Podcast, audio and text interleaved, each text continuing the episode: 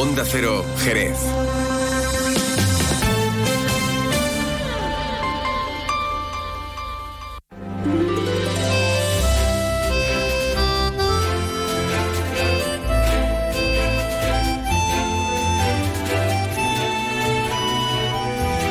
Más de uno Jerez. Leonardo Galán, Onda Cero. ¿Qué tal amigos? Muy buenas tardes. Hoy es jueves 8 de febrero y comenzamos aquí una nueva edición de este programa que se llama Más de Uno Jerez. Los saludos cordiales como siempre de este que les habla, los saludos de Leonardo Galán. ¿Qué tenemos para el programa de hoy? Bueno, pues yo te lo cuento, no te preocupes, para eso estoy, entre otras cosas. no solo para hacer el programa, sino también para contarte lo que va a haber. Para que te quedes ahí, para que estés pendiente, porque lo mismo de lo que hablemos al principio no te interesa demasiado, pero sabes que luego seguro que va a llegar algo interesante. Hombre, para eso vamos a estar hasta las 13 y 35 minutos contándote cositas interesantes. Como por ejemplo, vamos a hablar con Jesús Yesa, que es el secretario general de Facua en la provincia de Cádiz. Están pidiendo al gobierno que se implante ya el doble etiquetado que informe del precio en origen de los productos del campo. A día de hoy, afirman, la diferencia entre lo que se paga a un agricultor o ganadero y lo que pagamos por ese producto ya en el súper de turno varía en un 875%. Bueno, piden ese, el doble etiquetado, para que se vea la diferencia y para que tú luego elijas ¿eh? el supermercado que quieras comprar lo mismo, ¿no? Luego tendremos nuestro libro gastronómico viajero con Pepe Gil. Entre otras cuestiones, vamos a continuar siguiendo los pasos del jerezano Álvar Núñez, cabeza de vaca, y lo que nos va a llevar, que nosotros siempre buscamos las cosas raras, nuevamente a hablar del personaje literario, de películas, del zorro, y de series y demás.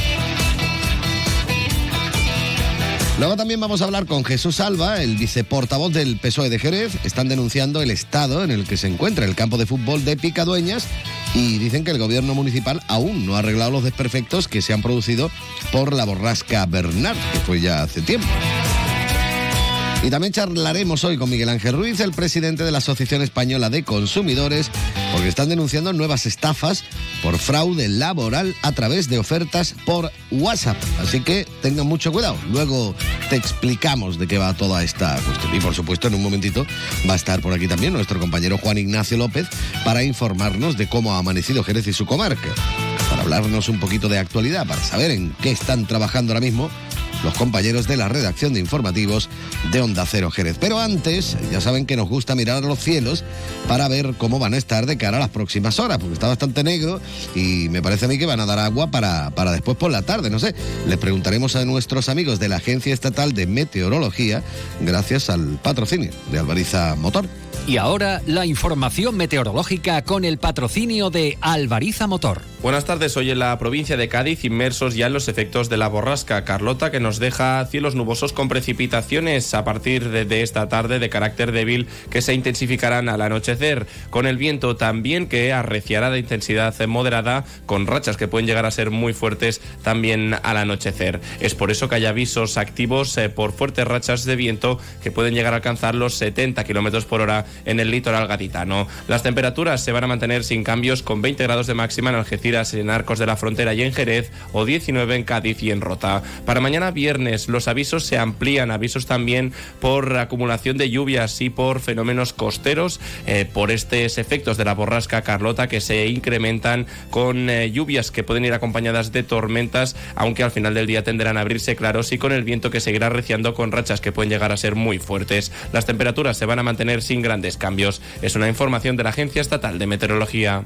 Alvariza Motor te ha ofrecido la información del tiempo. Toc Toc, ¿te has enterado? Llegan los Suzuki Days. Tres días de descuentos exclusivos en la gama Suzuki. ¿Cómo? Así es. Hasta 6.500 euros de descuento en vehículos en stock y bono extra de 500 euros. Estrena Suzuki a precio imbatible. ¡Imbatible! Suzuki Days, 21, 22 y 23 de febrero. Consulta condiciones en tu concesionario. Más de uno Jerez. Leonardo Galán, Onda Cero. Y comenzamos musicalmente hablando del programa con un temazo espectacular, con la balada de un hombre con un corazón roto, Ballad of a Broken Hearted Man. Concretamente la interpreta Robert John The Wreck, que por cierto está buscando por ahí The Wreck, que era, y The Wreck es naufragio, no sé a qué viene. ¿no? El mismo el hombre eh, naufragó un día con el barco en el lago, vete a saber. ¿no? Es muy chulo, ¿eh? es muy chulo, escucha. Y muy sureño también.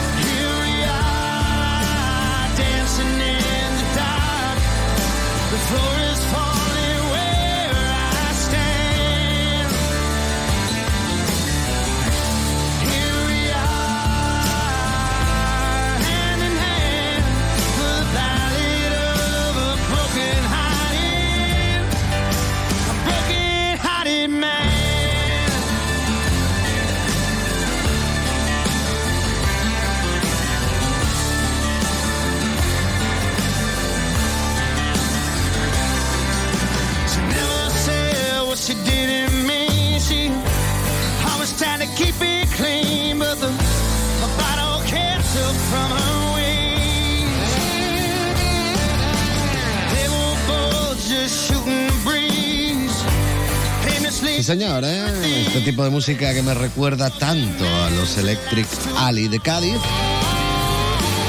Pero en este caso auténticamente de allí. ¿eh? Robert John Wreck con este Ballad of a Broken Hearted Man. Venga, ahora lo digo otra vez y ya la lío parda. Bueno, mejor que no lo diga. Mejor que hablemos de actualidad. Juan Ignacio López, muy buenas tardes. A ver, que, buenas- le, que buenas le pierdo, que le pierdo, que le pierdo. Sí, sí, sí, sí. Que se va usted con la silla rodando. Bueno, pues mira, eh, buenas tardes ante todo y decías que la liabas parda. Bueno, los Sí. que han intentado liar la parda es un grupo de hackers eh, prorrusos que ha intentado atacar las páginas web de diversas instituciones y digo en el ámbito nacional. ¿eh? Eh, dicen ellos en solidaridad con las protestas de agricultores en diferentes puntos del país eh, han intentado bloquear, de hecho, en algunas webs lo han conseguido. Y entre esas webs, eh, páginas webs, pues podemos hablar, por ejemplo, del Parlamento de Navarra, del País Vasco, de Canarias, de la Comunidad Autónoma de Murcia, incluso del Servicio de Transporte Urbano de Sevilla. Sí, sí, los del no me ha dejado. ¿eh? Eh, ya, ya lo saben quienes, quienes vayan o hayan ido eh, por Sevilla. Bueno, y también la sociedad municipal que gestiona en Jerez la ayuda a domicilio, el 010, eh, que es el número de, de atención al ciudadano, eh, el servicio de calas, los autobuses urbanos.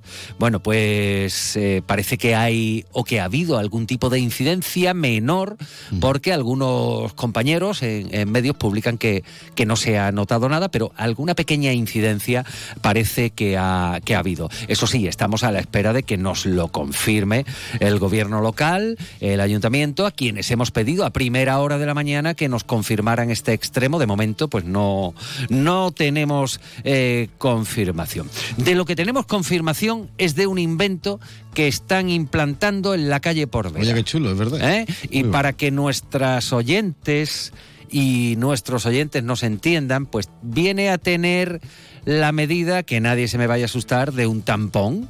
de higiene femenina, aproximadamente es un cilindro, eh, tienen que introducirlo y embutirlo en el suelo y eh, bueno, pues hay una aplicación de móvil, todo esto cuando esté, ¿eh? cuando esté terminado. Sí, porque lo están poniendo ahora, porque Eso. habrán visto que hay No. zonas donde no se puede aparcar. Claro, y- de- de- desde, desde anteayer y ya le preguntamos eh, a- a ayer a una de las operarias, porque hay chicas y chicos que, que lo están haciendo, taladrando el suelo, introduciendo esto, después poniéndole un poquito de mezcla para que se quede fijado, que qué era eso. Son sensores de aparcamiento. Eh, después, pues habrá eh, una, una aplicación con la cual podrás saber si hay aparcamientos disponibles, eh, por ejemplo, en la calle Porvera, que es una zona de alta rotación. Por eso tiene, en lugar de zona azul, es zona naranja. Después de aquí de la Porvera, se van a ir a la calle Arcos. Y dirán ustedes, ¿por qué Porvera y de Porvera a Arcos? Bueno, pues según ha podido saber Onda Cero, eh, son pruebas piloto. Eh, para eh, o, en el marco de las zonas de bajas emisiones. Con lo cual, bueno, pues para los curiosos que lo sepan. La y, ulti, y la ulti, que si alguien tiene planes para mañana coger el tren, eh, que esté prevenida o prevenido, porque hay convocada una huelga de 24 horas eh, para rechazar la eliminación de las categorías de ingreso en el grupo Renfe y para exigir la aplicación de la jornada de 35 horas a la plantilla de Adifi. Así que mañana, pues que lo sepan ustedes, si van a viajar en tren, hay que decir que había unos servicios y hay unos servicios eh, extraordinarios previstos por Renfe, refuerzo de líneas y de horarios con motivo del Carnaval de Cádiz ahora hacemos la operación. Si le ponemos servicios mínimos, que esto resta servicios generales durante el día, pero los eh, servicios generales se han incrementado, ¿qué va a pasar al final? Porque probablemente ni se noten que hay servicios mínimos, sino normalidad. Pero bueno, que estén prevenidas, prevenidos, por si acaso mañana huelga en Renfe, si es que no lo desconvocan a lo largo de la jornada de hoy. Pues nada, estaremos como siempre pendientes de toda la actualidad de la jornada. Juan Ignacio, gracias. Hasta luego. Adiós. Más de uno Jerez. Leonardo Galán, Onda Cero. El próximo sábado 17 de febrero sorprende a tu pareja y celebra San Valentín en el restaurante Antonio. Restaurante Antonio se viste de gala para celebrar contigo San Valentín, como siempre con la mejor gastronomía y sin olvidar ningún detalle. Cena, barra libre, DJ y muchas sorpresas. Información y reservas en el 956 30 09 61. Recuerda la cita, sábado 17 de febrero, celebra San Valentín en Restaurante Antonio, en Avenida Tío Pepe número 15, Jerez.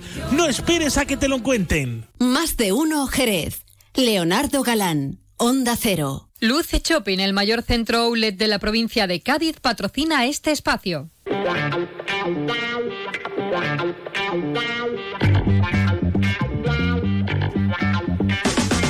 Continuamos, por supuesto, en la sintonía de Onda Cero Jerez en este 90.3 de la frecuencia modulada. Esto es más de uno. Y aquí te contamos más de una cuestión, y más de una noticia, y más de un montón de cosas. Bueno, que los agricultores están en pie de guerra, eso lo ha visto todo el mundo en las carreteras, sobre todo si ha tenido que venir usted, por ejemplo, de Sevilla para Jerez o se ha querido mover hacia Cádiz. Bueno, nos lo viene contando todos los días nuestro compañero Juan Ignacio López. Y un tema que afecta precisamente a los agricultores es el de los precios que se pagan en origen. Es algo de lo que se quejan, que a ellos les pagan una cantidad de dinero que dicen que no les resulta rentable y que luego tú te lo ves, ese producto, pues yo no sé por cuánto lo multiplicarán en el lineal del supermercado de turno. Bueno, pues el caso es que Facua insta al gobierno a implantar de una vez eh, por todas ese doble etiquetado que informe del precio en origen de los productos eh, del campo, entre otras muchas cuestiones. Por eso vamos a hablar, como yo decía en la presentación del programa ahora, con Jesús Yesa, el secretario general de Facua en la provincia de Cádiz. Jesús, muy buenas tardes. Hola, buenas tardes, encantado de estar con vosotros. Bueno, eh, como yo he comentado, lo que estáis pidiendo es que mm, el consumidor sepa lo que se paga en origen y luego vea el precio que le están poniendo en el supermercado de turno, ¿no? Tú eh, en la introducción acabas de preguntarte que, que desconoces cuánto exactamente es lo que suben o lo que inflan el precio de los alimentos las cadenas de distribución. Es decir, eh, cuál es la diferencia entre lo que le pagan a los productores y el precio que después a esos productos de alimentación tenemos que pagar los consumidores cuando vamos al supermercado. Bueno, pues precisamente es algo que acabamos nosotros de denunciar recientemente. Concretamente, el pasado 23 de enero, Facua eh, publicábamos un análisis comparativo sobre el precio en origen y el precio final en ocho, en las ocho grandes cadenas de distribución comercial en España de fruta, verdura, eh, huevo y aceite de girasol, y en la inflación lo que se infla es nada más y nada menos que un 875%. Vaya. Los datos están en nuestra página web a disposición de todo aquel que tenga esa curiosidad, mm, en este caso más que sana que tú planteabas, y en este sentido eh, tengo que hacer hincapié en una cosa muy importante. Mm, Las asociaciones de consumidores, todas, y en concreto nosotros, por ley, cuando realizamos un análisis comparativo, tenemos que tener muchísimo cuidado en la veracidad de los datos que aportamos, hasta tal punto que si ponemos algún dato, ya no voy a decir falso, sino simplemente erróneo, si nos equivocáramos, cualquiera de los afectados por ese análisis comparativo, en este lado cualquiera de las ocho cadenas de distribución a las que estamos señalando con este estudio, podría inmediatamente exigir a Facua que eh, verificara, que modificara esos datos de ese estudio, y en caso de que Facua no atendiéramos esa petición por parte de esa cadena de distribución, eso podría acarrear que tenemos que disolvernos como asociación de consumidores, que tenemos que cerrar la puerta. Vaya. ¿Por qué digo que esto es muy importante? Porque aquí no se trata de datos que se esté inventando Facua, ni que esto sea literatura, ni esto sea fruto de la imaginación de nuestros técnicos que realizan este análisis, sino que estos son datos reales. Y el dato real, repito, es que entre lo que se le paga a los productores y lo que pagamos los consumidores cuando vamos al supermercado, se eh, establece una diferencia de un 857%, una completa y absoluta barbaridad. De ahí que precisamente, y ya te contesto, pues obviamente lo que llevamos desde años, desde años, no desde ayer ni delante de desde años reclamando a los gobiernos, reclamando a las administraciones públicas, concretamente al gobierno central, es que de una vez por todas establezca la obligación del doble etiquetado y que nos permita, sin tener que realizar FACO en estudio, que cada consumidor cuando vaya este fin de semana a hacer la compra de productos de alimentación, pues sea consciente de qué cadenas de alimentación, cuáles de estas ocho cadenas se portan mejor, se porta mejor o, peor con los consumidores y con los productores, y de esta manera que los consumidores individualmente podamos incidir en el mercado de tal manera que podamos, podamos favorecer a aquellas cadenas de distribución que pudieran aplicar un margen menor y por otra parte pues también podamos discriminar, podamos eh, no comprar en aquellas en las que observemos que aplican un margen mayor y que por lo tanto se estén eh, haciendo, se estén llenando los bolsillos a costa nuestra y a costa de los productores. Mm. Bueno, yo lo que no entiendo realmente, Jesús, es eh, un kilo de papa, para entendernos. Tú lo compras en el campo y te sale por X dinero. Llevarlo al supermercado, ¿cómo puede encarecerse tanto el producto por el camino? Lamento, no puedo, ni lo entiendes tú, ni Esto lo que, entiendo yo. eh, vos- porque ni- mira, si fuera vino de Jerez, dice tú, hombre, cuanto más lo- tiempo esté mejor, ¿no? Pero, ni lo pero entiende, una ni lo patata... entiende- ni lo entiende nadie, ni lo entiende nadie, pero sobre todo los que los que deberían de explicarse son aquellos, me estoy refiriendo a los partidos de la derecha, que ahora, pues los partidos de la derecha, ahora el PP y ahora Vox, están eh, mm, eh, apoyando las reivindicaciones de los productores, diciendo que hay que ver que lo que se está haciendo con este colectivo, pero si ustedes están defendiendo precisamente que exista esa libertad de mercado, que exista esa desregulación, ustedes están denunciando cuando a su juicio se están poniendo trabas, cuando por ejemplo se obligan normas de etiquetado como las que nosotros estamos pidiendo. Ustedes están en contra de la propuesta de Facua de que tengan, de que sea obligatorio el doble etiquetado.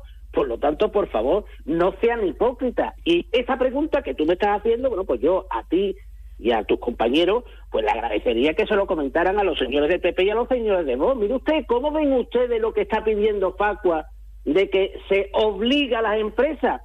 Mm, ¿No dicen ustedes que esto es contrario, que el mercado cuanto menos norma tenga mejor? Bueno, pues el mercado cuanto menos norma tiene mejor, como ahora, que no nos enteramos absolutamente de nada. Es decir, que de lo único que nos enteramos es del pastizal que tenemos que pagar cuando cada su fin de semana, cuando vamos a un supermercado a comprar la comida, pues eso de lo único que nos enteramos, pues hombre, defiendan ustedes y pidan ustedes al gobierno central que ponga, por ejemplo, esta norma. Y de esta manera, repito, se nos va a permitir que cada uno de los consumidores, pues podemos, podemos decidir si vamos a Mercadona, a Carrefour, a Lidl, al Aldi, a Eroski, a Hipercor, no ya por la relación calidad-precio de los productos, sino también porque ven, vamos a favorecer a aquellos que obviamente infle menos ese margen de beneficio. También sería interesante, digo yo, mm, que se viera bien claro, bien claro, bien claro el origen del producto, ¿no? Porque muchas veces no sabemos ni de dónde viene, ¿no? Efectivamente, otra de las cuestiones que tenemos que reclamar, que, que reclamar, porque muchas veces sí es cierto que ya lo que es la normativa sí establece eh, determinadas informaciones en cuanto a lo que tú estás eh, mencionando, en cuanto a la trazabilidad de los productos, de saber cuál es el origen, pero en muchísimas ocasiones... Te tiene que llevar la lupa para verlo. Se salta la tarea y en otros casos, como usted indica, entendemos que es necesaria una mejora en cuanto a la facilidad de poder, en cualquier caso, repito, estamos claros que hoy cualquier producto de alimentación tiene que tener muy claro en el etiquetado de dónde viene y por lo tanto tenemos que saber si unas patatas, si unas naranjas o si unas cebollas son de origen español o si vienen de cualquier país de la Unión Europea o si vienen incluso de cualquier país que, sea de fuera de la Unión Europea. Bueno, y, otra cuestión también que estáis denunciando es lo del tema de, de los productos con el IVA rebajado, que, que parece que no se está cumpliendo al 100% todo esto, ¿no? No, no, no se está cumpliendo ni mínimamente. Además, no solamente no se está cumpliendo ni mínimamente porque como llevamos denunciando desde hace más de un año a distintos ministerios, mm, no solamente no se ha repercutido la bajada del IVA al precio final que por los productos pagamos los consumidores, sino que las grandes cadenas de distribución en muchísimos, muchísimos casos están subiendo los precios de manera que, por un lado, se están mm, poniendo las botas porque lo que no están pagando de IVA se lo están embolsando ellos, cuando esa no es la finalidad de la bajada del IVA, del IVA, perdón. La finalidad era que el dinero que se ahorre en, IVA nos llegara a los bolsillos cuando compramos cada fin de semana en el supermercado. Y por otro lado, no solamente no están repercutiendo, no están reduciendo el precio de los alimentos, conforme a lo que están reduciendo el IVA que tienen que pagar, sino que además en muchísimos casos se ha encarecido el precio de estos productos. Esto es completo y absolutamente ilegal, pero lamentablemente hemos acudido con numerosas denuncias al Ministerio de Agricultura, hemos acudido a, a la Comisión Nacional de la Competencia, hemos trasladado también todos estos datos al antiguo Ministerio de Consumo, que ya no es Ministerio de Consumo, sino es Ministerio de Derechos Sociales, Consumo y Agenda 23, ya se lo han cargado como Ministerio de Consumo, y aquí desde Facua seguimos esperando que en algún momento dado, pues las administraciones tomen carta en el asunto y sanciones, y además de manera contundente a estos empresarios, repito, porque no es una opinión de Facua, es un incumplimiento, es una ilegalidad que están cometiendo las grandes cadenas de distribución. Mm. Bueno, yo creo que queda, que queda suficientemente clara toda la cuestión. Jesús Yesa, secretario general de FACO en la provincia de Cádiz, muchas gracias. Bueno, si hay que comentar algo más, aprovecha, tienes el micro abierto. Bueno, pues en este caso, obviamente que tenemos que seguir luchando como, como consumidores contra esta cuestión y recuerdo, vuelva a la invitación que hacía anteriormente. Aquellos que quieran ahondar más en el asunto y quieran conocer, aunque sea para indignarse, que muchas veces indignarse es bueno porque de la indignación surge la movilización? Pues que acudan a nuestra página web y que vean las denuncias que estamos presentando en relación a este induso y que tengan los datos y porque ahí señalamos con nombre y apellido a las cadenas de distribución y señalamos en cada caso cuáles son los incumplimientos que están realizando cada una de ellas. Pues lo dicho, Jesús Yesa, muchísimas gracias, un abrazo. Un placer haber estado con vosotros. ¿Conoces el único centro outlet de la provincia de Cádiz? Visita Lutz Shopping y encuentra las primeras marcas con hasta un 70% de descuento durante todo el año. Y no te pierdas el mejor ocio y restauración al aire libre. Para saber más, entra en www.lutzshopping.com. Más de uno Jerez. Leonardo Galán, Onda Cero.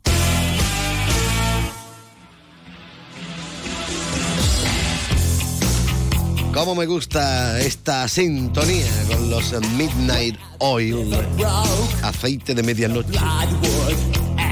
Buenísimo, sí señor. Bueno, y me gusta más que nada porque nos indica que abrimos nuestro libro gastronómico viajero con Don Pepe Gil. Don Pepe, muy buenas tardes. Don Leo.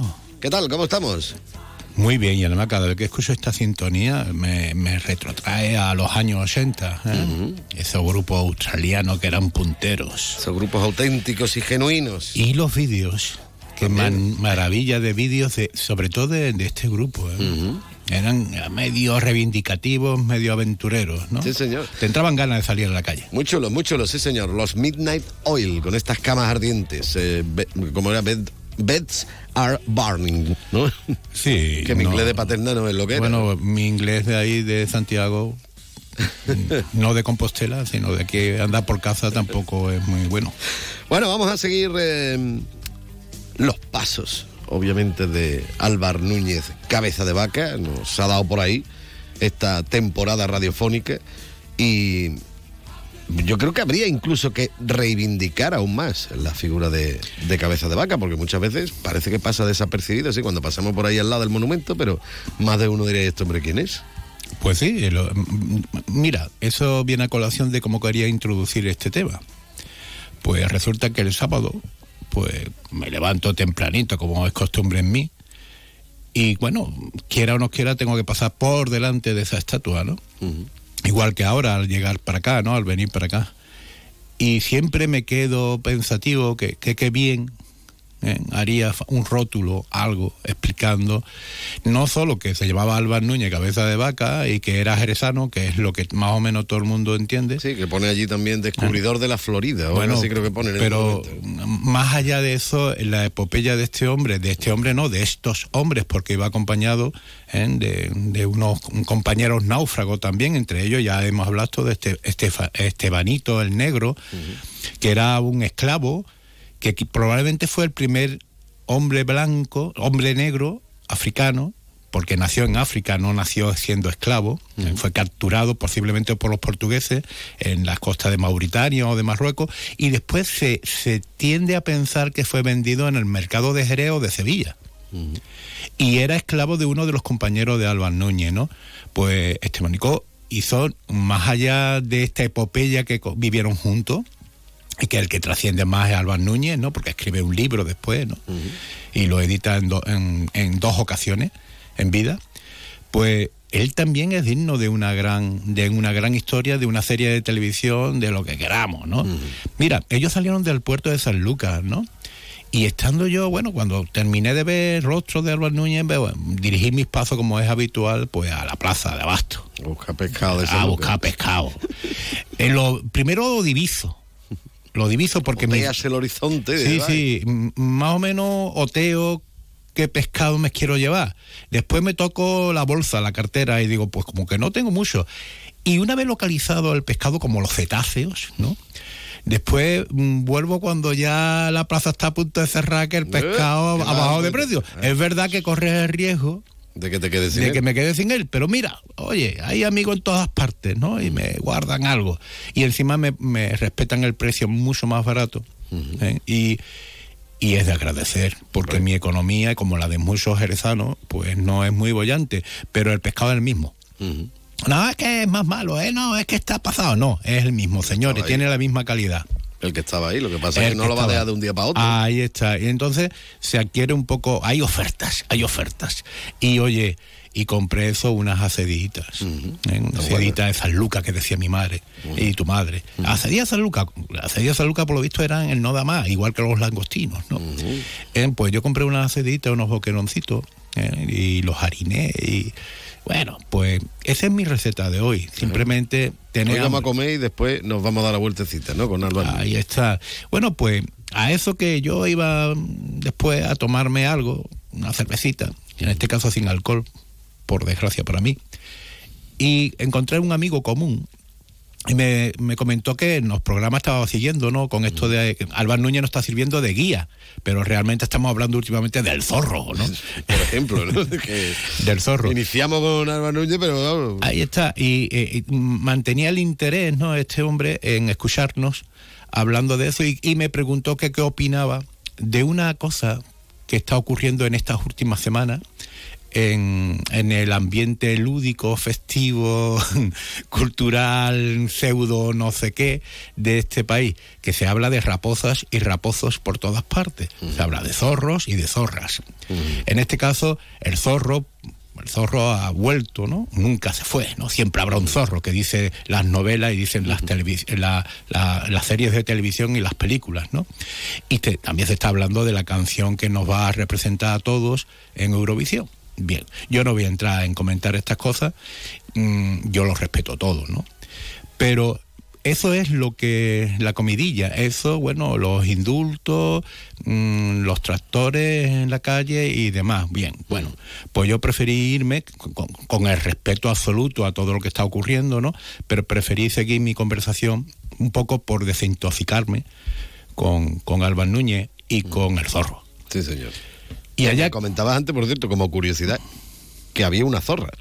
Una zorra me refiero del zorro. No, hombre, en la, en la, serie de televisión lo que se hace un guiño, no, un guiño no, se le da el papel al elemento femenino, ¿no? Los tiempos han cambiado y se introduce, pues en vez de lo clásico, ¿no? Lo que ya es patético, ¿no? A estas alturas de poner a la mujer como un, como, un consorte, objeto decorativo, un objeto decorativo que bueno, pues se introducen mujeres de carácter, ¿no? Ah, mujeres, mujeres empoderadas, en una California del siglo XIX que era difícil que estuvieran empoderadas, sin embargo las hubo, ¿eh? Hubo mujeres que amasaron riqueza, bien por heredad o bien porque se lo ganaron con mucho esfuerzo, se hicieron a sí mismas, ¿no? Y además luchaban contra dos cosas muy importantes, luchaban uno contra un patriarcado contra el machismo, ¿no? Y contra el status quo de las cosas, ¿no? en que la mujer ocupaba puestos secundarios, ¿no? y luchaba también con la misma agresividad de los tiempos. O sea, California mm, era la tierra soñada, la California del siglo XIX es a donde se dirigían todas las miradas del este de Estados Unidos, ¿Por qué? Porque acababa de ser em, anexionada, vamos a llamarlo así, se acababa de convertir en Estado eh, y en ese interlink que hablábamos la semana pasada hubo de todo, ¿no? Bueno, pero era una tierra de oportunidades, era el paraíso soñado, ¿no? ¿Qué ocurre? Que después la realidad era muy cruda, que había grandes injusticias, igual que las hay ahora. Por ejemplo, El Zorro, que es una obra de ficción, pero que se basa en personajes históricos, ¿no? Pues eh, de alguna forma reflejan con intereses creados, ¿eh? no, no, no, son gratuitos. Los personajes populares eh, responden a su tiempo y a una tendencia ideológica mm, y bueno, y a las propias preferencias de, de los diferentes autores o de los grupos que lo llevan, editoriales, televisivos y, y cinematográficos, ¿no? Pero de alguna forma se salva el contexto y se salva la esencia del personaje. El personaje es un aristócrata, ¿no? Que de alguna forma recae sobre el, peso ¿no? De, ser justiciero ante la justicia que no viene de, los gobiernos de cada momento. Mm, en algunas novelas y en algunas obras cinematográficas y televisivas es el gobierno español que allí de alguna forma se ha vuelto corrupto. En otras es el gobierno mexicano que, bueno, pues también está corrupto, y en otras es todo. Es, el mm, luchar contra el opresor de donde venga. Por ejemplo, muy bien tocado lo que, lo que estoy señalando antes, de que, por ejemplo, en, la, en las versiones cinematográficas que protagonizan nuestro querido andaluz Antonio Bandera, que para mí son las mejores sobre el zorro, ¿eh? se nota que no es la segunda no me puso mucho, la verdad. Ya, bueno, a mí me gusta el contexto. Mm. Se nota cómo los anglosajones de alguna forma van introduciéndose en, en las tierras, ¿no? De, que eran, bueno, que eran de los californios, de los californianos, de los californios que diga, que bueno, que habían sido españoles y después habían sido mexicanos, pero que eran criollos o indígenas o mestizos o sabe Dios, ¿no? Y le iban de alguna forma arrebatando las mejores tierras para hacer esos grandes latifundios, ¿no? esas grandes empresas mineras o esas grandes extensiones de, ranchos que hoy en día vemos por todo, por cuando vemos cualquier serie norteamericana, ¿no? Pero que antes pertenecían a otros señores que también eran latifundistas o a pequeños pequeños campesinos, ¿no? Esas tierras y esa lucha se mm, ocurrió en Nuevo México, en Texas, en, en todo lo que fue la, el septentrión americano español, ¿no? Y bueno, se daba el caso de que hay películas como una de Clint Eastwood que se llama Cisco Kick, que las recomiendo, en que se plantea ese tema. En este caso me parece que es en Arizona o en Nuevo México, ¿no? Y se pone de relieve los conflictos que hubo. O sea, aqu- aquello no fue fácil. Por lo tanto, el zorro, de alguna forma, es un producto de la, la revuelta, de los justicieros y de la gente que, que lucharon contra esta injusticia, entre ellos Murieta. Este pueblo codicioso, carente de sentido, cada cual busca su propia aprobación. Si no es para todos, no es para nadie, y aquí el hambre pide a gritos un mañana que pudiera ser mejor. Entre el baile y el tequila en una mesa de cantina es imposible negociar la rebelión. Prefiero ser un forajido sin retorno antes que ser cómplice de manipulación. Nacimos solos, solos Qué bonito, sí, señor. Sí, señor. Está la banda sonora de la serie nueva, ¿no? Del Zorro, ¿no? Sí, Juanes. eh, yo casi más que zorro creo que hace alusión directamente a Joaquín Murieta. Murieta es uno de los antecedentes del zorro y uno de los personajes en que se basó el autor, ¿no? De las primeras novelas del zorro, ¿no? Murieta fue la víctima de la matanza de su familia por mano de, de- de gente que intentaba arrebatar la tierra y de gente que, que oprimía al pueblo que, que, bueno, que de alguna forma lo pasaba tremendamente mal, igual que ahora, ¿no? Y Murieta se echó al monte. Se echó al monte y dicen algunas crónicas que utilizaba también su capa negra y un antifaz y un, o un sombrero de ala ancha, ¿no? Claro, el referente es claro que del zorro, sin embargo no fue el primer zorro. ¿No?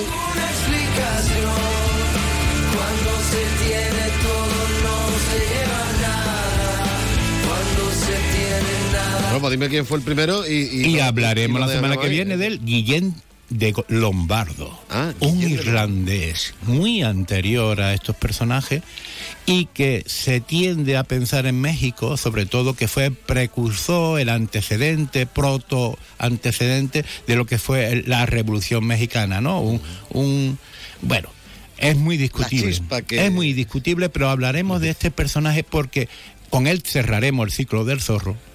Y nos dedicaremos a otros menesteres, pero la semana que viene terminaremos con el originario, el zorro. Sí, señor. Bueno, pues más ordinario. Bueno, no, más ordinario no, pero. Pero que vamos a cerrar la sección hoy con este tema del año 1973 con Willy Ruano. Sí. La canción del zorro. ¿eh? Sí, sí, eh, eh, hace mm, clara referencia a, a- a, bueno, a la serie clásica de Disney, ¿no? De los años 50, pero también a otras películas que, que fueron después, ¿no? En el cine. Bueno, antes, es que el, el zorro ha ido acompañado literariamente, inmediatamente en el cine y después en la televisión. Sí, señor. Pues nada, con Willy Ruano nos vamos en el día de hoy. Don Pepe Gil, gracias. Seamos zorros.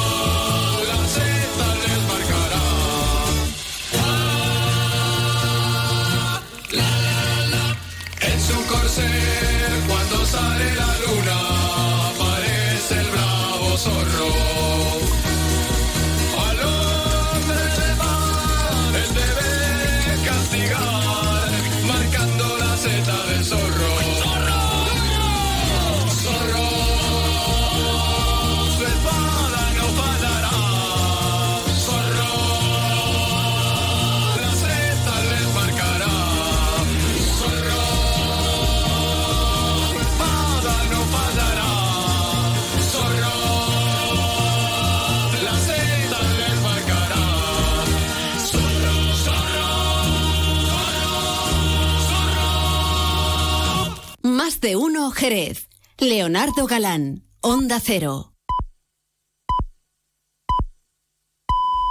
Es la una de la tarde, mediodía en Canarias.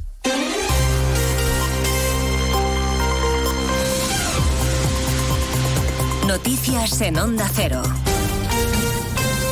Buenas tardes, les avanzamos a esta hora algunos de los asuntos de los que hablaremos con detalle a partir de las 12 en Noticias Mediodía, por ejemplo, las protestas agrarias de las que enseguida nos ocupamos, pero vamos a empezar con una última hora. En el Parlamento Europeo se acaba de aprobar una resolución a favor de investigar las conexiones rusas del independentismo catalán, un texto en el que además se denuncian los ataques a los jueces. Corresponsal en Bruselas, Jacobo de Regoyos. Por una abrumadora mayoría, 433 votos a favor y solo 56 en contra y 18 abstenciones, el Parlamento Europeo ha tomado nota de los contactos de los independentistas catalanes con el Kremlin, lo que entiende como parte de la estrategia rusa de desestabilizar la Unión Europea. Se muestra la preocupación por estos hechos y se pide que se investiguen, lamentando al mismo tiempo los ataques a los jueces que investigan estos asuntos. Pues en relación a lo que tiene que ver con la amnistía, a partir de las dos les contaremos cómo está discurriendo la visita a España de los representantes de la llamada Comisión de Venecia, que es un órgano asesor del Consejo de Europa que se ha interesado también por la amnistía. La delegación se ha entrevistado ya con el ministro Bolaños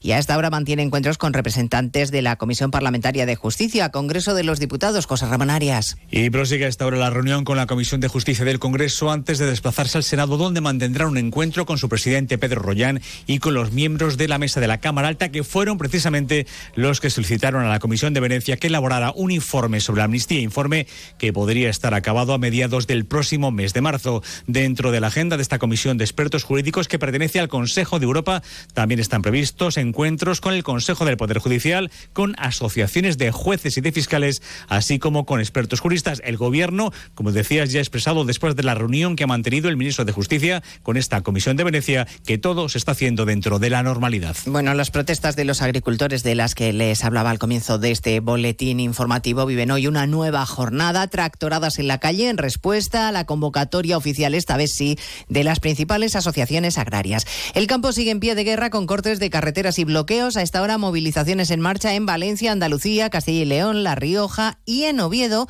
donde los tractores acaban de entrar en la ciudad Asturias. Arturo Tellez. Ya se hacen notar los tractores por el centro de Oviedo, están viniendo en dos columnas, una desde la zona oeste y otra desde la zona norte de la capital. Van a confluir en la calle Uría, donde hay un dispositivo de policía municipal y nacional para recibir esta protesta organizada por diferentes asociaciones vinculadas a Asturias, URA y USAGA, que además de protestar por las razones ya conocidas sobre políticas europeas y nacionales, también van a exigir al gobierno de Pedro Sánchez que extraiga de la protección reforzada el lobo. A partir de las 2 de la tarde recorreremos los puntos más conflictivos y escucharemos el diagnóstico de la vicepresidenta del Gobierno, María Jesús Montero, que no tiene duda de que las protestas están dirigidas desde la extrema derecha. Algo más prudente, el ministro de Transportes, Óscar Puente, esta mañana en Antena 3. No, no, no quiero tampoco eh, situar la paternidad de, las movilizaciones en ningún sector político, porque creo que tienen también un cierto grado de, espontaneidad y, de malestar legítimo que hay que respetar y lo que hay que tratar es de escuchar y, resolver. El ministro que se compromete a no permitir que se bloquee el país. Hoy, en más de uno, el presidente del Comité Nacional del Transporte por Carretera, Carmelo González, le decía a Alsina que lo único que ellos quieren es trabajar. Hay estimaciones de que unos 80.000 eh, camiones en toda España estaban colapsados en distintos puntos sin poder llegar a, llevar sus mercancías al punto de destino. No tenemos nada en contra de las reivindicaciones, todo lo contrario. Nos eh, podemos dar nuestro apoyo, pero también pedimos que se nos deje circular para realizar nuestro trabajo. Por supuesto, estaremos a las 2 de la tarde en Castro Urdiales para darles los detalles de la dramática noticia que ha conmocionado a los vecinos de esta localidad cántabra, el asesinato de una mujer del que son sospechosos sus dos hijos adoptados de 13 y 15 años. La alcaldesa de la localidad, visiblemente afectada por lo sucedido, ha pedido insistentemente respeto. Ha explicado que no son niños conflictivos. No eh, eran niños en absoluto conflictivos, eh, eran eh, niños exactamente pues eh, con su personalidad acorde a la, a la edad que, que tienen, eh, eh, académicamente excelentes, con lo cual ningún tipo de conocimiento sobre ningún tipo de conflicto. En Brasil, un juez de la Corte Suprema acaba de pedirle al expresidente Bolsonaro que entregue su pasaporte. Hay en marcha una operación policial contra militares y aliados políticos del líder de ultraderecha que intentaron un golpe de Estado tras las elecciones de 2022 para tratar de derrocar a Lula da Silva. Y además, Putin y Xi Jinping prosiguen estrechando lazos. Esta mañana, conversación telefónica han confirmado el buen estado en el que se encuentra la relación entre ambos países. Jorge Infer. Conversaciones que llegan a las puertas de las elecciones presidenciales de Rusia que se celebran el próximo mes de marzo y para las que, por cierto, la Comisión Electoral Central acaba de rechazar la candidatura del único opositor a las políticas de Putin. Lo explica Dmitry Peskov, portavoz del Kremlin. Muchas firmas fueron reconocidas como nulas y este importante criterio no se ha cumplido. No hay nada que comentar. La Comisión Electoral Central sigue escrupulosamente las reglas establecidas. El órgano electoral ha rechazado finalmente 9.000 de las 200.000 firmas recogidas por el único candidato que abogaba por la paz en Ucrania, un candidato que, por cierto, ya ha anunciado con acudir a los tribunales. Pues de todo ello hablamos en 55 minutos cuando resumamos la actualidad de esta mañana de jueves 8 de febrero. Elena Gijón, a las 2, Noticias Mediodía.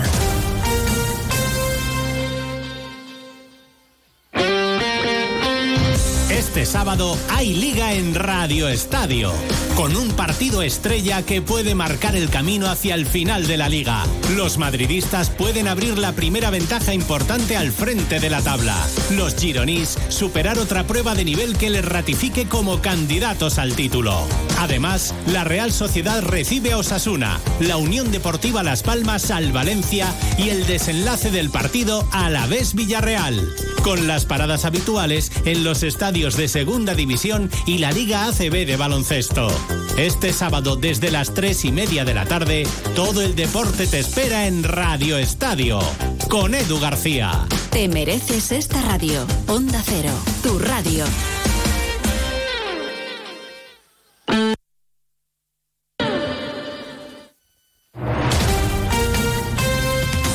Andalucía, Onda Cero.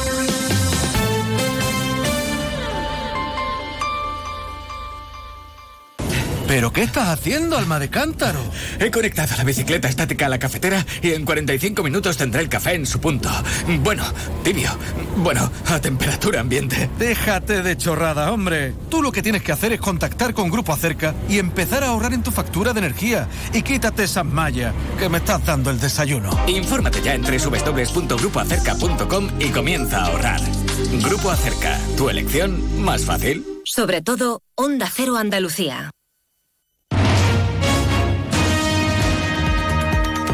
En Onda Cero, Noticias de Andalucía. Jaime Castilla.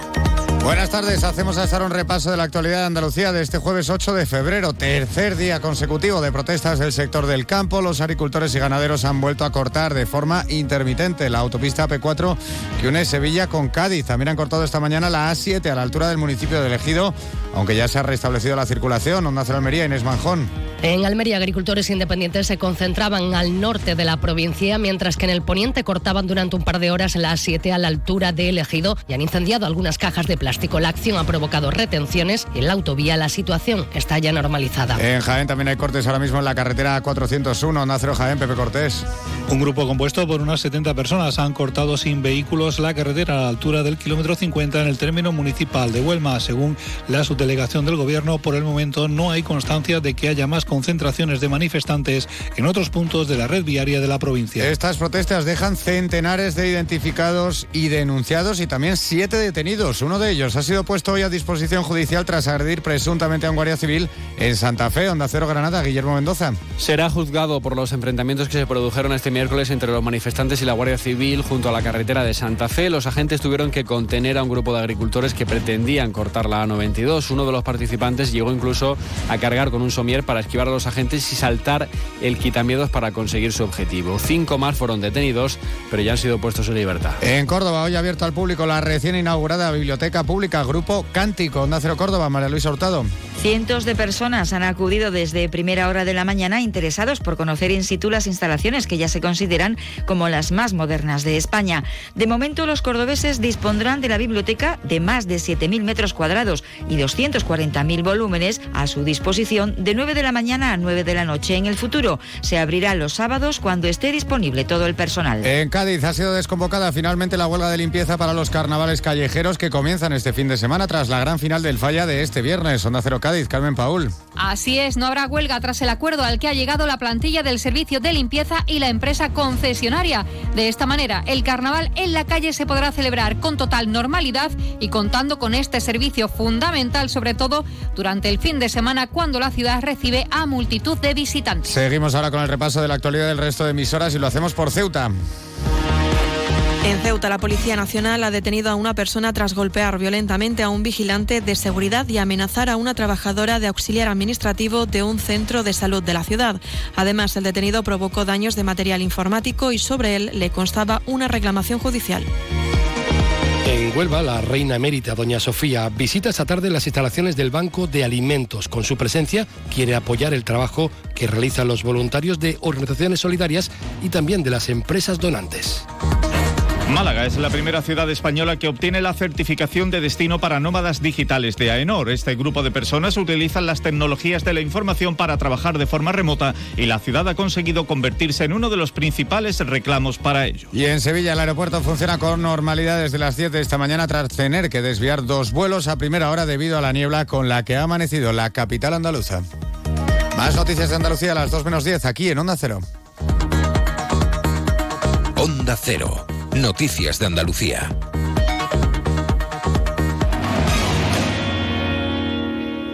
Nos encanta viajar, nos encanta Andalucía. ¿Te vienes a conocerla? Iniciamos nuestro viaje cada miércoles a las dos y media de la tarde y recorremos Andalucía contigo. Gente Viajera Andalucía, un programa de turismo, actualidad, gastronomía, tradiciones y buen humor en Onda Cero con la colaboración de la Consejería de Turismo, Cultura y Deporte de la Junta de Andalucía. Te mereces esta radio. Onda Cero, tu radio.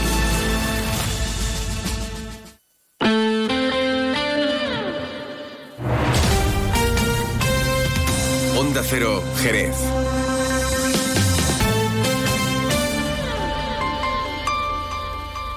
Más de uno Jerez. Leonardo Galán, Onda Cero. Thank you. Pues son 12 los eh, minutos que pasan de la una en punto de la tarde. Seguimos, por supuesto, aquí en la sintonía de Onda Cero, en este más de uno Jerez. Comentarte eh, que en un momentito vamos a hablar con Jesús Alba, el viceportavoz del PSOE aquí en Jerez. Denuncian el estado en el que se encuentra el campo de fútbol de Picadueñas y que el gobierno municipal aún no ha arreglado los desperfectos que se producían por la borrasca Bernard. También hablaremos con Miguel Ángel Ruiz, el presidente de la Asociación Española de Consumidores. Están denunciando nuevas estafas por fraude laboral a través de ofertas por WhatsApp.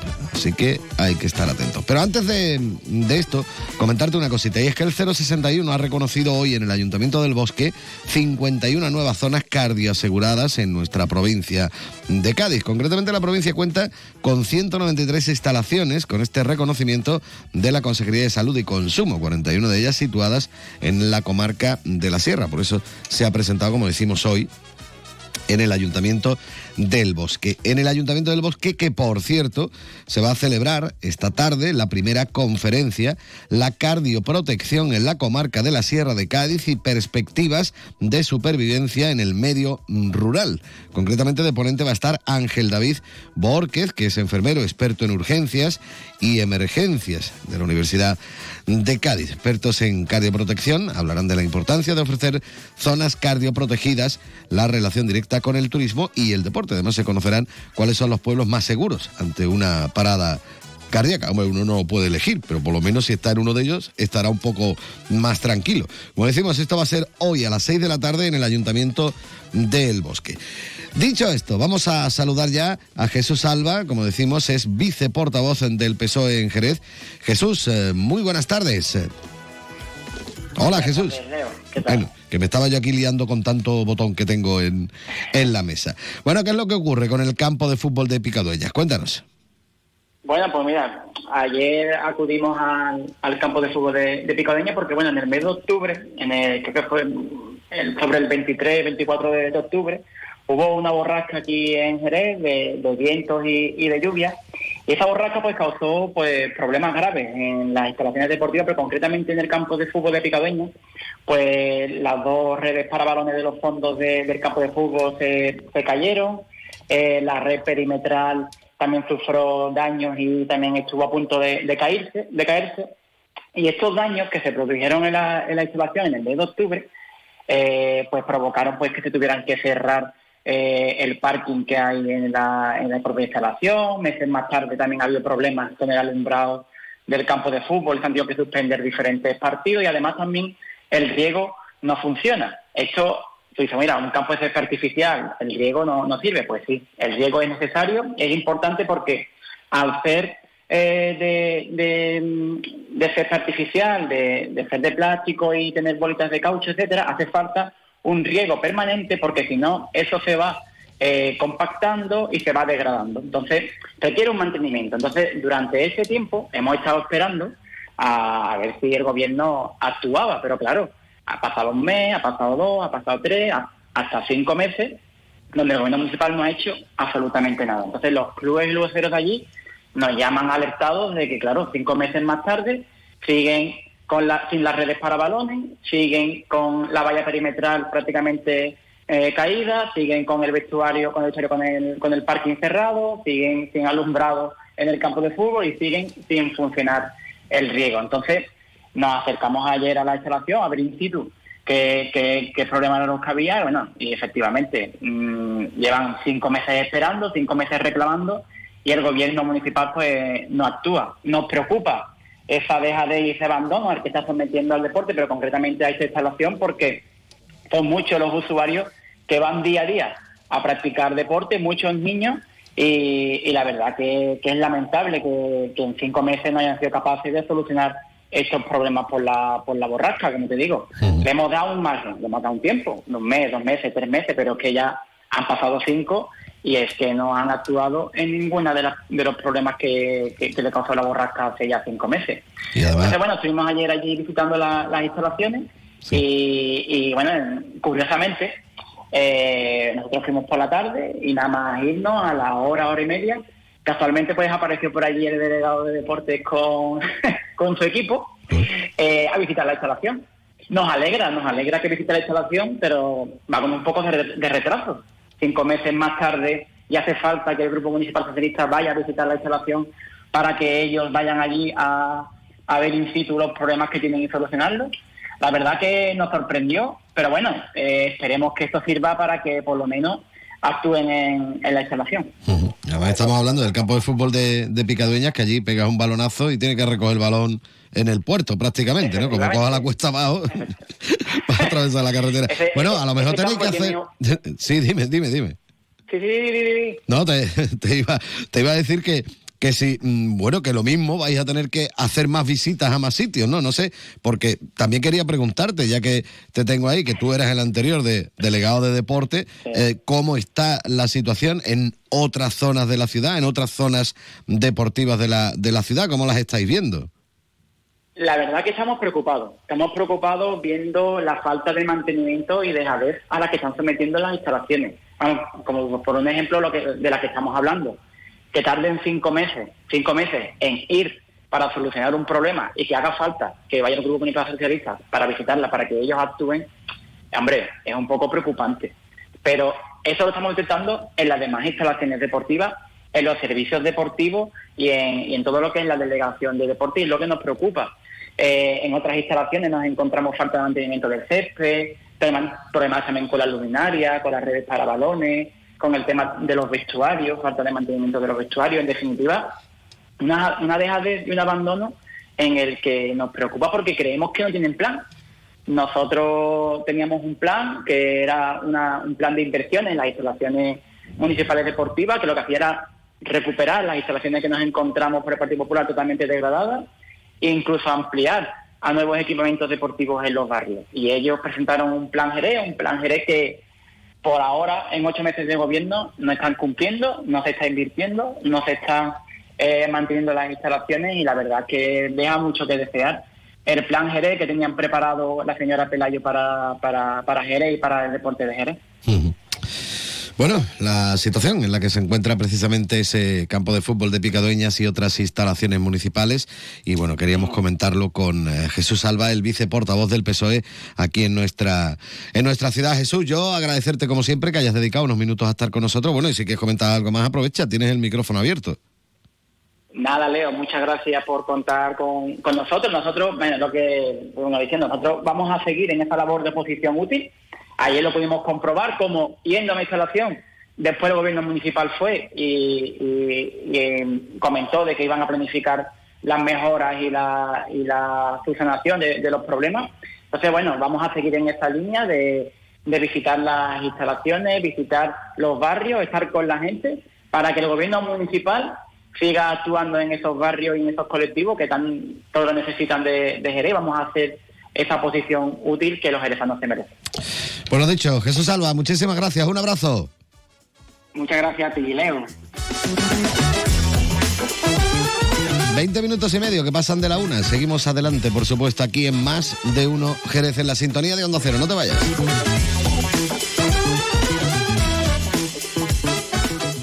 Más de Uno Jerez. Leonardo Galán, Onda Cero. Fino, amontillado, oloroso, palo cortado. Pedro Jiménez. Don Zoilo, todo Jerez en una gama de sherries exquisitos embotellados en rama. De la forma más natural, manteniendo toda su intensidad, sabor y color. Gama Don Zoilo 15 años, de bodegas Williams ⁇ Humbert. Somos Jerez. Disfruta con un consumo responsable. Carnaval. Ven a celebrarlo con nosotros a lo grande. El domingo 11 de febrero y el lunes 12, el corte inglés abre en Cádiz de 11 a 21 horas. Y también el domingo 18. Más tiempo para disfrutar de tus compras. Recuerda, en Carnaval, el corte inglés abre para ti. Noticias Mediodía. Vigésimo novena semana de la resistencia convocada en el país. Corresponsal en Jerusalén, Hanna Beris. Desde la Corresponsal comunitario, Jacobo de Regoyos. El presidente del Parlamento Europeo. Corresponsal en, Berlín, Paola Álvarez. Llevamos tiempo preparando la actualidad con Elena Gijón. Corresponsal en Estambul, Andrés Mourenza. El embajador de Ucrania. Y por último, la economía. Enviado especial Juan de Dios Colmenero. decisiones y Noticias Mediodía. De lunes a viernes a las 2 de la tarde. Y siempre que quieras, en la app y en la web de Onda Cero. Te mereces esta radio. Onda Cero, tu radio. Más de uno Jerez. Leonardo Galán, Onda Cero. Continuamos en la sintonía de Onda Cero Jerez, 90.3 de la frecuencia modulada, www.ondacero.es y en su teléfono móvil si se han descargado, eso sí, la aplicación gratuita de Onda Cero. Vamos a continuación a hablar con Miguel Ángel Ruiz, el presidente de la Asociación Española de Consumidores. Miguel Ángel, muy buenas tardes. Hola, buenas tardes. Bueno, eh, vamos a hablar de un tema que yo creo que ya es raro el que no haya recibido algo por el estilo, ya sea por WhatsApp o, lo que sea en el, en el teléfono. Concretamente, eh, bueno, que te ofrecen un trabajo muy fácil y muy bien remunerado y luego cuando te viene a dar cuenta es un fraude, ¿no? Efectivamente, ahí es donde está el gancho, podemos decir, el económico, lo lucrativo de, de este trabajo que, ofrecen a través de, de, redes sociales fundamentalmente y a través de, de, portales de empleo incluso que nos hemos encontrado.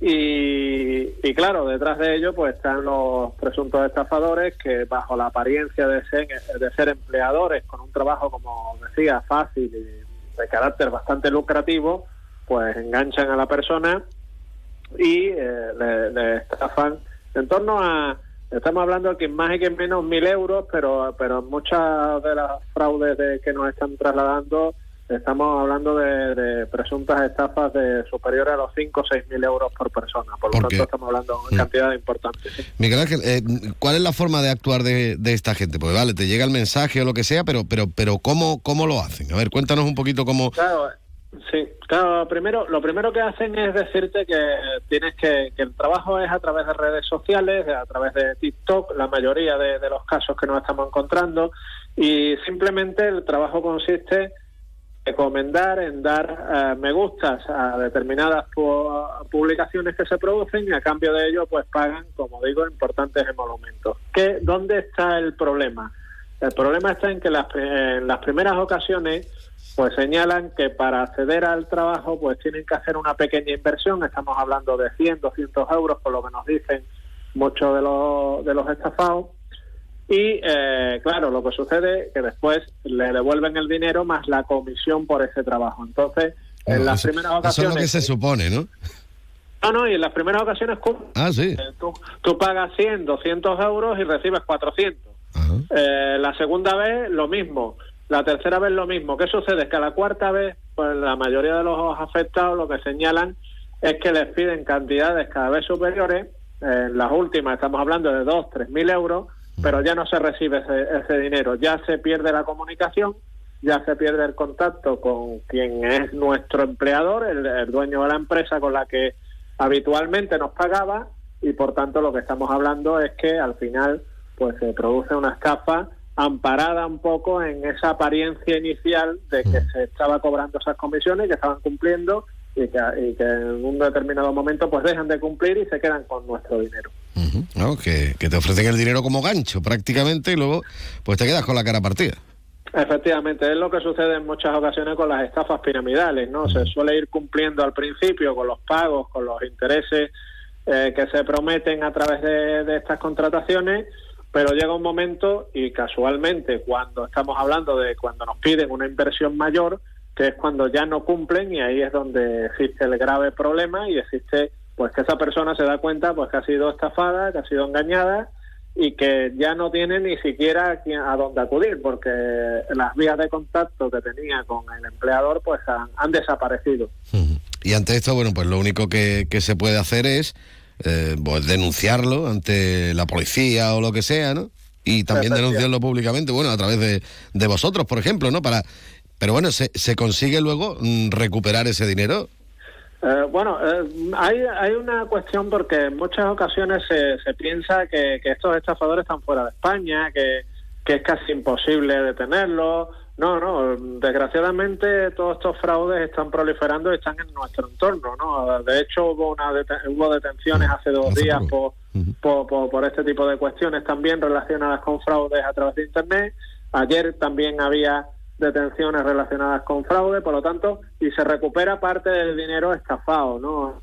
A ver, Lo que sucede es que en muchas ocasiones muchos de los afectados no denuncian porque piensan que no va a ningún lado, eh, les da vergüenza, muchos de esos afectados, el decir que han sido víctimas de un fraude y, y no- y todo lo contrario, deben de denunciarlo inmediatamente para que la Fuerza y Cuerpo de Seguridad del Estado inmediatamente eh, se pongan manos a la obra. Es posible que ya estén actuando sobre esos estafadores porque, como digo, son fraudes que son generalizados, que afectan a cientos de personas en muchas ocasiones y, y desde esa perspectiva pues animamos a esos consumidores a que, en primer lugar, preventivamente eviten caer en esta trampa, no hagan caso a todo trabajo tan suculento, tan lucrativo y tan fácil de conseguir el dinero a través de, de como de- decía, estos me gusta a través de Internet y eh, eh, realicen inmediatamente también denuncia, caigan o no caigan en la trampa, pero que realicen denuncia de haber recibido este tipo de mensajes. Sí, porque aparte también no solo tenemos que pensar en nosotros mismos, sino también en los demás. Es decir,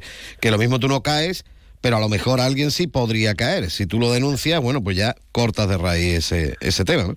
Claro, evidentemente. Nosotros estamos hablando aquí hoy sobre este tema eh, porque nos han denunciado determinados ciudadanos este tipo de prácticas. En algunos casos sí son ciudadanos que han caído en la trampa, son sí son eh, víctimas de estos fraudes, pero en la mayoría de casos de los mensajes que nos llegan son alertas que nos llegan a nosotros, que le llega a la policía, le llega a la Guardia Civil y que son ciudadanos que no han caído en la trampa, pero que de manera responsable, de manera positiva, pues avisan al resto de consumidores para evitar que esto sea un fraude generalizado.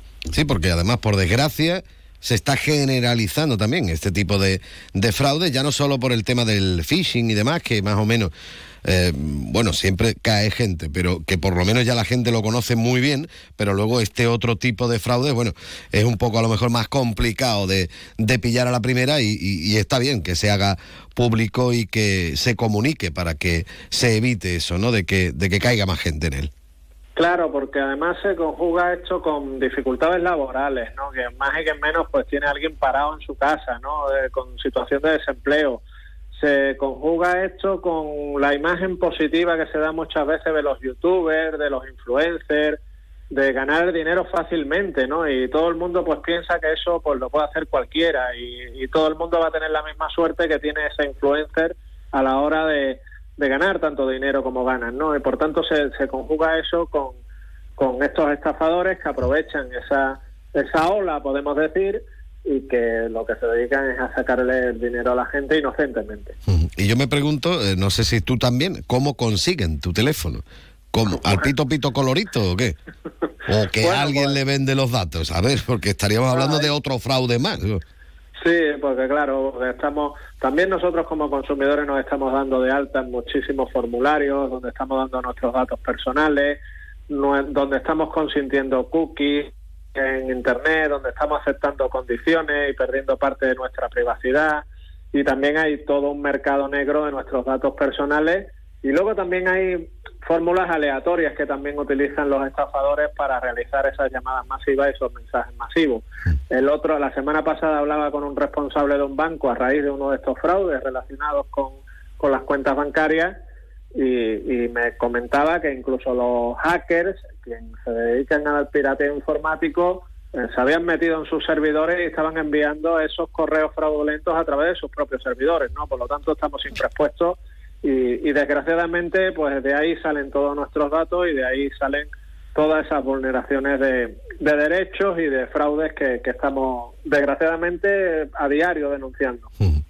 En definitiva, que tenemos que estar con las orejas tiesas, como dijo aquel, pendientes y, y, con mucho cuidado cuando estamos utilizando el teléfono, las nuevas tecnologías y, y demás. Miguel Ángel Ruiz, muchísimas gracias como siempre. Gracias a vosotros, encantado, Leo.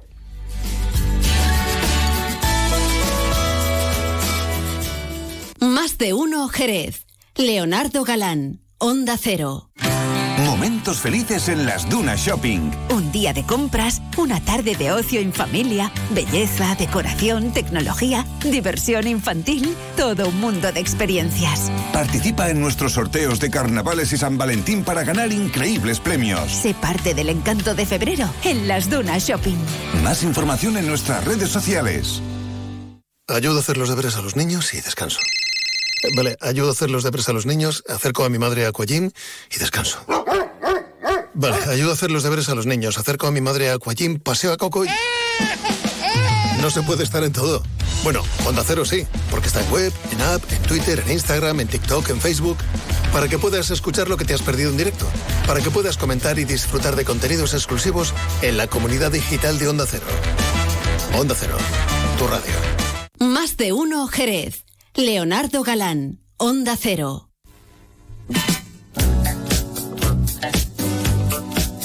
...32 minutos y medio pasan de la una de la tarde... ...seguimos aquí en Onda Cero... Recordarte que hoy hay una interesante presentación en la Real Escuela. Concretamente se presenta el libro Montar bien y elegir bien a tu caballo. Será en el Salón de Actos del Palacio Recreo de las Cadenas de la Real Escuela Andaluza de el Arte Ecuestre a partir de las 7 de la tarde. Hoy, que no se, le, que no se les olvide, ¿vale? Y tampoco se les debe olvidar que en el restaurante Antonio están poniendo todo su corazón para festejar San Valentín como se merece. Usted lo puede hacer con su pareja y va a quedar, bueno, divinamente. Esa cena de San Valentín del restaurante Antonio será el próximo sábado 17 de febrero. Tenemos jamón de jabugo, queso manchego viejo, gambas blancas, carpaccio de pulpo, catafi de langostinos con salsa chili dulce, crema de galeras y fondo debajo de guía. No tú esta hora de esto. Bueno, eh, canelón de cola de toro con puré de manzana y vino tinto. Y de postre esfera de mousse de fresas naturales con culi de mango. Todo ello aderezado con las bebidas de bodegas Williams and Humber, magníficos vinos, siempre con un consumo responsable, porque después tenemos barra libre, DJ, un montón de sorpresas. Ya saben que la cena de San Valentín del restaurante Antonio se celebra el próximo sábado 17 de febrero. Nos vamos con este temazo espectacular con Oliver Heathen y este Get Down, The Night Funk. Bueno, eso. Esto es del año 1983, ¿eh? Sí, señor. Auténtico. Esto sí que era una máquina total, ¿eh? Vamos. Ahora llega Juan Ignacio López con toda la actualidad. Adiós.